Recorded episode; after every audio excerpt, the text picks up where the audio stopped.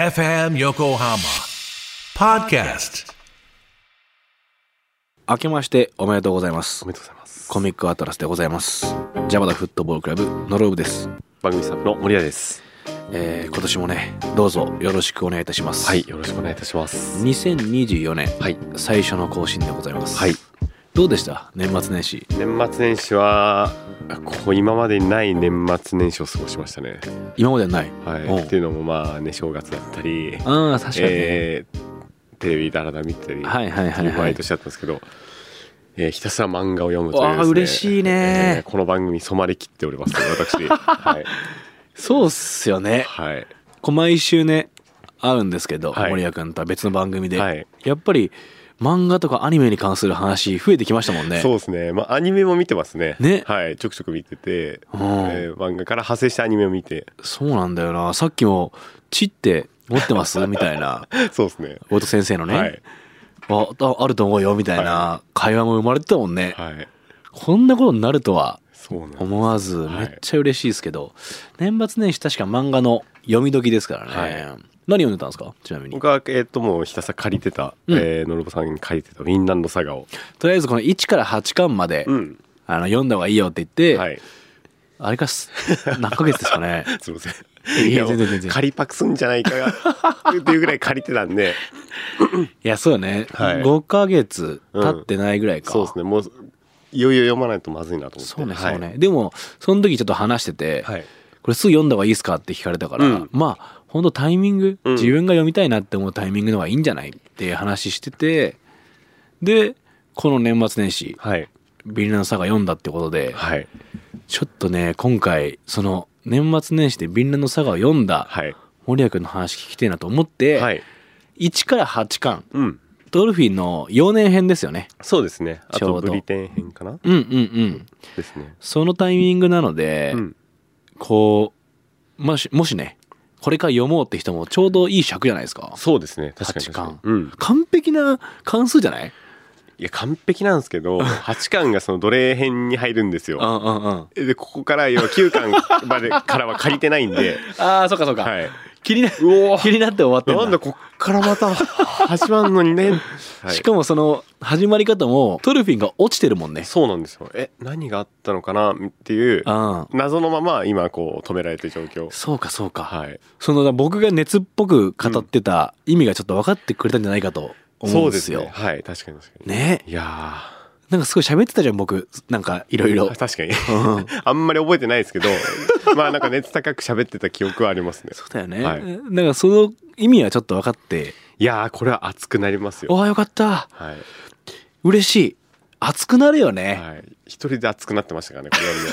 だから誰かと話したいでしょえ。 そうなんですよね話したいそうなんです、はいきっともう予想しますよ僕このうんえー回の最後で、はいビーナの魚の好きなシーン募集す ると思いますそうですね。うんだからもうこれを聞いたらこれもう読む、うん聞いて読む、うん送るっていう流れをもうしましょう。そそうっすね、はいだって森谷君も盛り上がりたいでしょ一緒うになんですよ。聞きたいし、うんでまあもう一回読み返したい。わかはい、ことをやっぱしたくなりますよねなりますね。ちょっとね森谷君に、はいまあ、もちろんねまだビーナの魚読んでないって方もいらっしゃると思うんで、はい森谷君からうんレコメンドしてもらいたいなと思って、はいはい。ビーナの魚1から8巻、まあ、4年編ですね、どんな感じで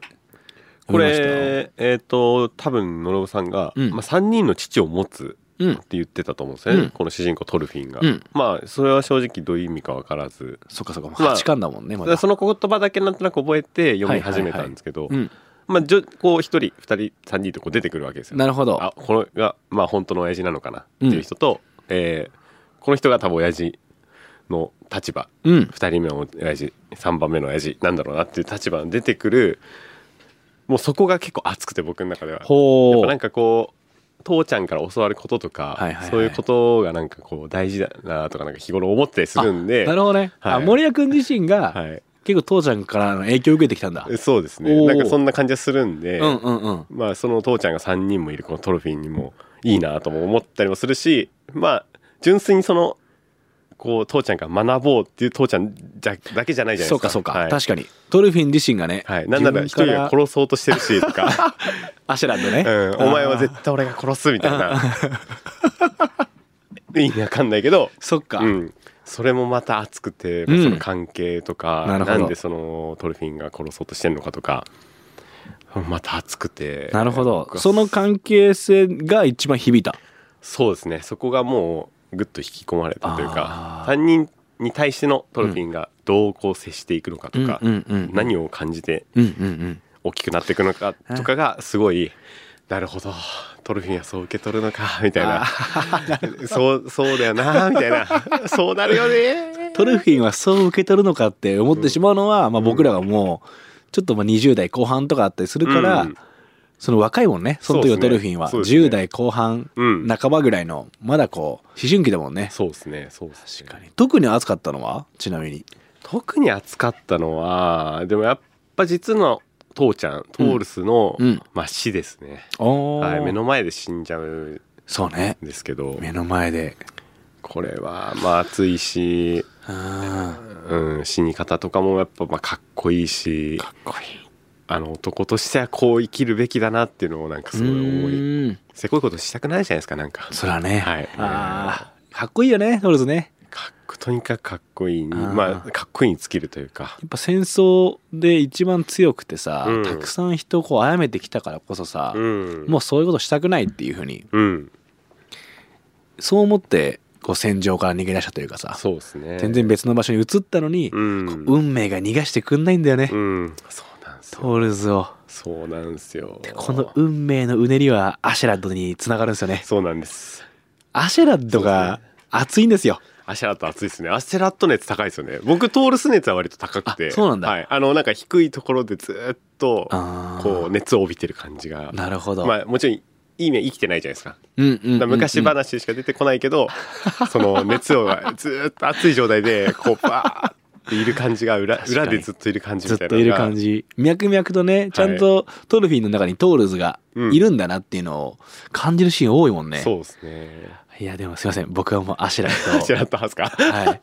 かっこよすぎるいやアシェラットまたかっこいいんですよねかっこいい最初でもアシェラットがいいって言ってる理由はあんまり分かんなくて、そっか登場シーンとかは結構最低ですもんね、うんまあ結構最低です もんもうなんだこいつと思ってああもう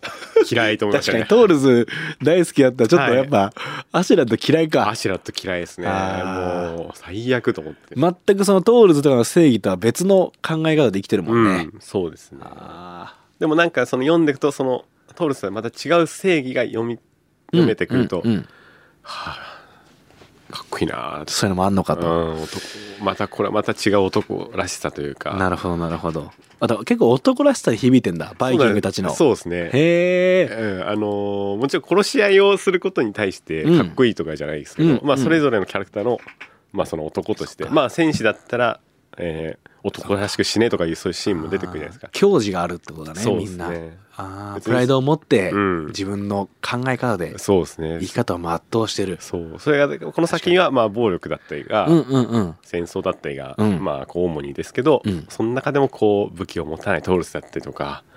あけえなーと思いながらあなるほどね男はこう生きなきゃダメだなと思いましたね。へえあ新年とかにいいかもね、うん2024年こう行きたいなと思わせてくれるそうなんですよもうはい、3人の父を、うんうんそっかそっか、はい一緒のこう背中を見て、うーん自分も成長したい確かに確かに方がいいなと父まあ父親との距離感も人によって違うだろうけど、うんなんかその距離感がさ、うんこのアシュラッドとかさ、はいはいあのトールズとか、まあ、3人レイフうん含めて3人なんだけどさ全然違うタイプの父親像だよね、そうですね、うんどこかにもしかすると自分の父親像とかする部分があんのかもね、そうかもしれないですねうん完全一致はしなくとも、うんいやーでも好きなシーンたくさんありますよ僕1から8巻だけでもはいはいちょっと出し合いますか名シーン結構いっぱいありますからねいやあり,、ま、ありすぎますよそうなんですよ語り始めたはらい終わらないぐらいなんですけど、はい僕はやっぱあのクヌートうん、王子ですね、はい、クヌートと出会ってからの話が本当に好きではいはいあのトルフィンにとって初めてのこう同年代のうん友人になるんですよ、そうですねまあ、クヌートにとってもそうというか、はいでその2人がこうアシェラッドっていう共通のうん父親というか自分を導いてくれる人うんアシュラッドを通して全く違う成長をするんですよね。だかはいはい確からトルフィンはやっぱトールズの流れがあって、うん自分はどういうふうに生きていくかっていうところを選択するうんでクルートンも同様にそうするんですよね、うんでその2人が覚醒するというかはいはい変わる瞬間が大好きなんですよ確かにクルート分かりやすくパッと変わりますからね変わるパッとぐるっと変わりますなよなよボーイからそうですねねそうなんだよな王としての王としての急にちょっとだいぶ飛び級の成長だよねそうですねそうですねえあれ違う人なん同じ人だよなってなんかくちょっとめく直したりしてめくり直すねおうおうあまあそうだよね顔一緒だしそうなんですよね雪村先生が描くこう怒りの表現っていうかはい怒っている時の表情ってうんとんでもないよね迫力がやばいですね迫力あるめちゃくちゃ怒ってるうんちっちゃい時のドルフィンがさ、はいはいそのアシュラッドの船に潜入してさ、はいはいはいお前を殺すと、うん父親の敵だっていうあの怒るシーンとか、うんあんな可愛かった子供がこんな顔してしまうことなんだ、うんそのぐらい重たいことだし、うんきつかったことなんだっていうのをこう表しててはいはいでクヌートも同様にうん覚悟を決める、もうそのシーンとか見ると毎回鳥肌がブワって、はいはいはいうわーすげえって、そうですよまあ、ねそんなこんなでアシュラッド好きなんですよなるほどはいそっかそっかなんかそういう天気にアシュラッドはいつもいるというか、はいはい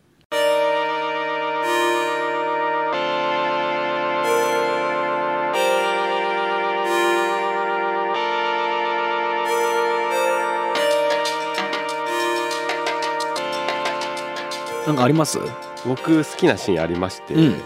17話ですかね三巻17話はいうんイングランド1008年ってところでうんおばさんとその娘さんうん2人が洗い物をしてるシーンがあって、うんで川でトルフィンが、えー流されてるうんみたいなシーンがあるんですはよ。いはいはいで、えートルフィン負傷してて、うんで男の子は倒れてるよみたいな感じで、まあ、そのおばさんと娘さんが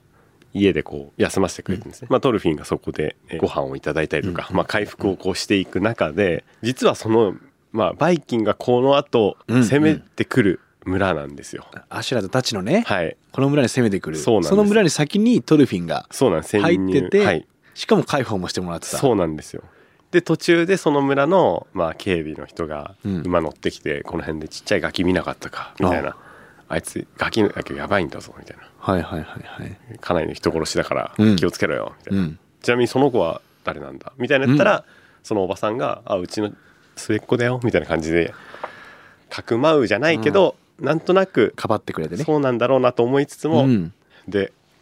日が暮れて夜が来たらあバイキングがね、まあ、攻めてきちゃうんですよね、うんその前にトルフィンが、まあ、おばさんたちに「いいから逃げろ」とうん一言だけうん何も言わずに「いいから逃げろうん」とにかく遠くへ逃げろ、うんって言った後に、まあ、バイキングが攻めてきちゃうこのシーンがやっぱりなんだろうあのー人殺すのにあんまりこううん躊躇ない作品じゃないですか、ないその中でこう唯一こうあ殺しがこう許されないーうんみたいなうんうんシーンだうっんたんで、そっかはい、なんか割とこう一巻二巻でガンガン人が死んでいって確かに殺し合いをしていくって感じで割とこううんうん麻痺してる感覚が中で確かこにうファッとふっとねこう今の時代にそううんぐわってるというかトルフィンが殺しちゃいけないなといううん倫理観を持ってる状態だよね、そうですねハッとする確かにでもちろんその一言トルフィンの逃げろっていう一言でおばさんたちももちろん逃げるわけもなく、うん何何を言ってるんだいぐらいうでん思ってたところにバイキングがまあ攻め入ってこられちゃううんでもでそこのシーンはもう終わるんですけどこれはなんかちょっと考えさせられたというかう,、ん、その差し込みによって、うん読んでる方もねバイキングの時代では当たり前の暴力うん、っていう頭で読んじゃうもんねそうなんですよそこがだから多分ギャップじゃないけど、うん今までのこの振り幅があったところにふっとこうこの人たちが生きてほしいっていうなんかトルフィンの思いだったりとか今までね軽く扱われてた命たちをうんぐっとカメラを寄せてた、その命たちにもうん物語があって、その人たちはすごく優しい人たちでうんで主人公のトルフィンを通してそうだこんなに軽く殺してるけど、ちょうんっと待ってくださいと、うん略奪してさ、うんむちゃくちゃしてるけど一気にバイキングって本当に野蛮なやつらだなってうん思っちゃうもんね、そうですねまあもちろんね殺しなんてありえないし許されないけど、うんやっぱこの時代では当たり前だったのかなっていうう、ん、作品じゃないですかやっぱその中でこのシーンは僕は一番グッときましたねなんかあーそうか、うんトルフィンがそこからまたこう考え始めたりとかそうですねでもちろんその後もトルフィンも殺しはもちろんするし、うんっていうところを考えるとグッとくるというかなんか切なすぎるこれは森谷さん9巻以降楽しみ ですねあんですか、はい9巻以降私読んでますんで、まあそうですよねこの感想からの9巻以降はうんまたこう,うー、素晴らしいと感じるはい瞬間だらけですよトルフィンに期待っていうのもまたありましたなるほど、はいああのあーなるほどね、はいそっかなんとなくそうだよねはいトルフィンに期待しちゃうよね期待しちゃいますねまあトールスの教えとかもあるんですよ、そうだよね、はい、実の父ちゃんのあー教えを通りに本当だよ果たして育つのかとか確かにでここの3巻でちょっと優しい気持ちももちろんゼロじゃないし、うんうんうん何そうをだよね何を思って人を殺してんのかとか、うん殺し合いだったりに参加しているのかそうだよっていねうところもちょっと9巻以降はそうだよちょっとね楽しみでしょうがないですねだって8巻のタイタイミングでさ、アシェラッドとの確執も終わるじゃないはいはい一つね、うん生きる目的がなくなってしまったうんトルフィンが何をすんのか、うんトルケルとトルフィンが決闘するときに、うん本当の戦士って何だと思うみたいな対話をするんだけど、はいはいそれはすごくその後につながっていくようなまあそうですよね、うん重要な、話だよはね、い一番重要なしかもトルケルが言うからいいんだよねそうですねお前が散々分かってないだろうみたいなお前が一番分かってないんじゃねえのかって今思ってるんですけどああトールズと一番向き合ってたのはトルケルだからそうなんですよねそう実はそれがあるからあの問いなんだろうなとかねそうですねちょっ確かにとやっぱビンランドサガの話できてめっちゃ嬉しいっ す遅くなりました、はいお待たせしましたお待たせしましたね本お待たせしました当、は休館以降も、はい今こうやって揺さぶられた心がうんまた違う形でうん揺さぶられる、はいはいえートルフィンが、まあ、アシュラドと関係を築いていって、はいクルドと出会ってっていうところは、劇的なんですよ結構うん言ったらあのー派手というかはいはいでも休館以降奴隷編始まると、うんもう少し抑えめになりますまあそうですよねトルフィンもこちょっと大人になってますかそうら。ですよねただね、また違う劇的さがあって、雪村先生の引き出しの多さを感じるというか。う、はいはい、結構だから波があるんですかねこうだからそれこそ今の3巻じゃないですけど1巻うん2巻でうんうんぐわーっと盛り上げて3巻でさっと落とされるみたいなな。でもそこからまたすぐにぶわーってそう上げるね。この何度も引き込まれてるよね。波こにの波にこ。う乗ってる感じがああ。楽しそうだね、なんか。いや漫画の話してて。でこうテンション上がる時 はあれは「うわーくそー」ってこうちょっと本置いてちょっと天井を見てっわかります。ていう時間とうんうんすげうえんわ緩急があるというかかりますうん。思わずああいう時さ、X とかでさ、ビンランドスターが調べちゃったりして調さ。べますね。 その、みんなどうそ思うっみたってんなの反応とは 俺は合ってんのかとか 合ってるのかないけどそうそうそうそう俺もそっちになんかちょっとうわ、わかるなとかね。その読み解きもあるんだとかね。そうなんですよわかります。そうまあもう本当予想通りの発言していいですか。はいえー、ビンランドサガ好きなシーンやりましょはい予言的中う。でやっぱこれはね、楽しいです。や今そうこの話してる最中も最高だし、うんあそこめちゃくちゃ良かったよねって共有するだけで、うんきっとまだビンランドサガ読んだことない方もうん興味出るんじゃないですか。そうですねだからこれ聞いて読んでる読んでない人は、まあ正直何のこっちゃ分かんないかもしれんないんでうん。カタカナいっぱいだしね。うん読んでからまたこれ聞いてもらってあの送ってもらって確かに。参加してそほのしい時カタカナの意味わかるもんね。そうっすねアシェラットとか。そうですねあー結構難しいんですよ僕カタカナ苦手いやーはいそうだね、確かに。はいトルトールスとトルフィンとか確かにそういうの似てたりするんではい見ようもめっちゃ面白いですあねいいですね、じゃあ好きなシーン、はいえーこれはもう雪村先生作品ってしたいけどいや、うんあえてビンランドサガしましょうそうっすねビンランドサガのはい好きなシーンを教えてください、はい皆さん送ってくださいあのいい感じになり次第すぐにやるんでははいということでねあちなみに僕はアシェラドとビョルンの関係が最高ですねそうビョルンもねうんまたそこもだからちょっと切ないそうなんですよシーンっビョルンがやっぱ友達になりたかったって話した時もいやかける言葉のねうん真意とはみたいな話になってくるんですよそうっすねいやーちょっとぜひねこのビョルンに関するメール待って ます時間が足りませんこの話をする、足りないですねということでね、はいあの新年一発目、はいね、2024年も始まりましたが今年も漫画の話たくさんしながら、はいえー皆さんでこのいろんなヒントを見つけていければなと思ってます、はいちなみにもうさっきね森谷君が話した通り、うん森谷君は「ビンラのサガ」を読んではい男らしくありたいというはいあのどんな男らしさかはあえて聞きませんけど 何かを決意したような感じははいあったのでねそうですね森谷君の人生にも期待はいということですね、はい優しい男男になりますよああ通るとねやっぱやっぱそトのール僕はやっぱトールス一派というかトールスの 一派はい、の下につきたいんでやっぱりそうだよね、はい、でそこにやっぱこうんうそのトールスの背中を見えてるのうかん見えてないのかわかんないトルフィンの、まあ、今の姿にそもうちょっとか期期待というか待してるってはことなんですねどこうなうる自分を投影しつついねそうですそうですはいいいですねそうなんですこれはもう楽しいですよ素敵な作品でございました、ということで「はいビンランドサガ」えー森谷君が読んでみた感想でしたけど、はいあのもっと皆さんともねうん話したいので、これまん休巻うん休巻以降読んだらまたやってもいいですかもちろんっとはい僕喋りたいと思うあのもう全然全然、はいもうこのやっぱコミックアトラスは、はい読んだ後にうんもう一回インタビュー聞くと、そうきでっすねと全然確かに聞こえ方が違うし確かに先生の言ってる意味もうんまた変わってくると思うんですよ。はいはいなんで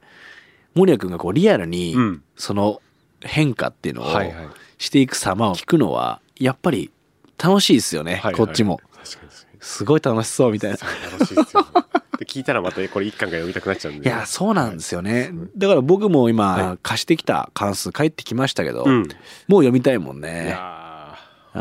ー超いいシーンですわいやー今年もいいーたくさん漫画読んで、はい漫画から学んでいきましょう。はいということで今年もよろしくお願いします。お願いしますメール宛先は ca.fmyokohama.jp X ハッシュタグはコミックアトラスでございます、えー DM でも構いませんはい皆さんぜひ感想そしてビンランドサガ好きなシーン送ってくださいはいお願いしますはいということでお送りしたのはジャパタフットボールクラブのロブと番組スタッフの森谷でしたありありがとうございましたがとうございました